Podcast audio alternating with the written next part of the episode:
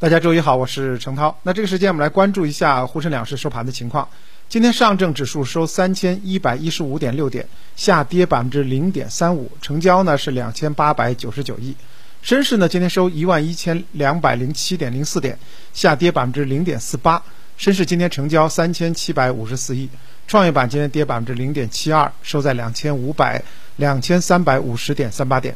那么三大指数呢，今天仍然是集体收跌的状态，继续下行当中。创业板已经出现了日线五连阴，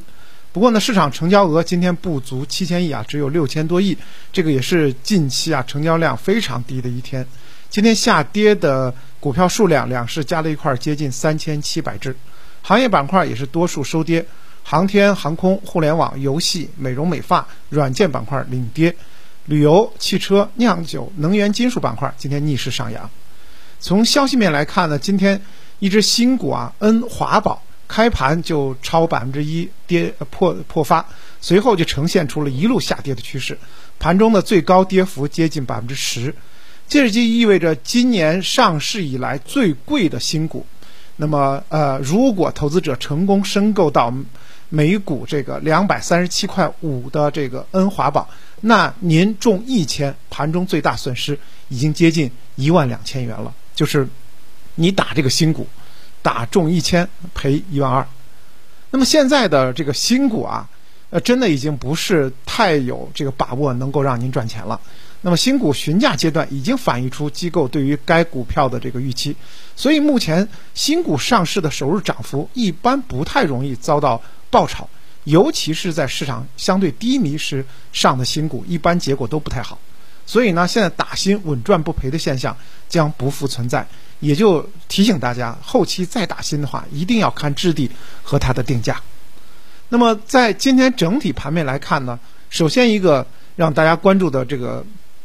呃板块就是医美板块。今天呢，医美龙头啊，这是也是千亿级的这个啊公司上市公司爱美克放量大跌。一度呢跌超百分之十，创了一年来盘中最大跌幅。那么也引领着医保板块、医美板块是全线杀跌，像华西生物、朗姿股份、华东医药跌幅均超过百分之五。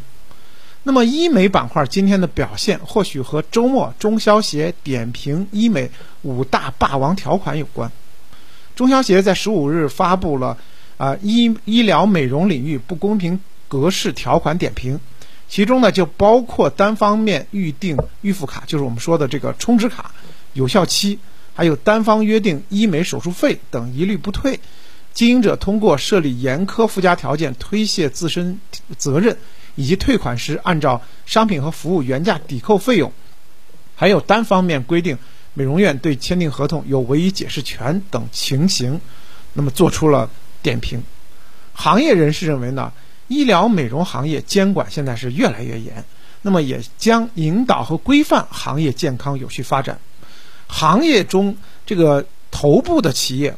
还有目前已经规范运营的医疗美容呃服务机构，其实在整顿当中将获得更多的市场的机会。虽然你看起来短期医美这个行业呢是受到一些这个打击。但是长期来看的话，实际上是有利于加速行业出清，也推动医疗美容行业高质量的发展。当然，从资本市场来讲的话，短期还是会受到一定的冲击。所以今天医美板块是跌幅比较大的。另外呢，今天从早盘开始呢，工业母机这个板块就高开高走，盘中一度是直线拉升超过百分之三。像华东重机、华东数控等啊多只这个工业母机的。这个代表股呢，也是出现了涨停或者是大幅上涨的状态，像这个科德数控、明智科技也有大幅的上涨。那证监会显示呢，在上周五刚刚申报的嘉实上证科创板芯片 ETF、华华安上证科创板芯片 ETF、南方上证科创板新材料 ETF、博时上证科创板新材料 ETF、华夏中证机床 ETF、国泰中证。机床 ETF 在周日就获批了，这个速度太惊人了。也就是说，这五个指呃行业指数基金上周五才上报的，然后周日就获批了，那也代表着证监会这个周末加班在批啊。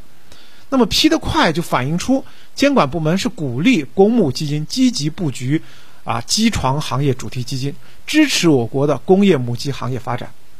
当然，这些新的这个工业母机和新材料的啊指数基金啊迅速获批的话，那当然也就会迅速的建仓，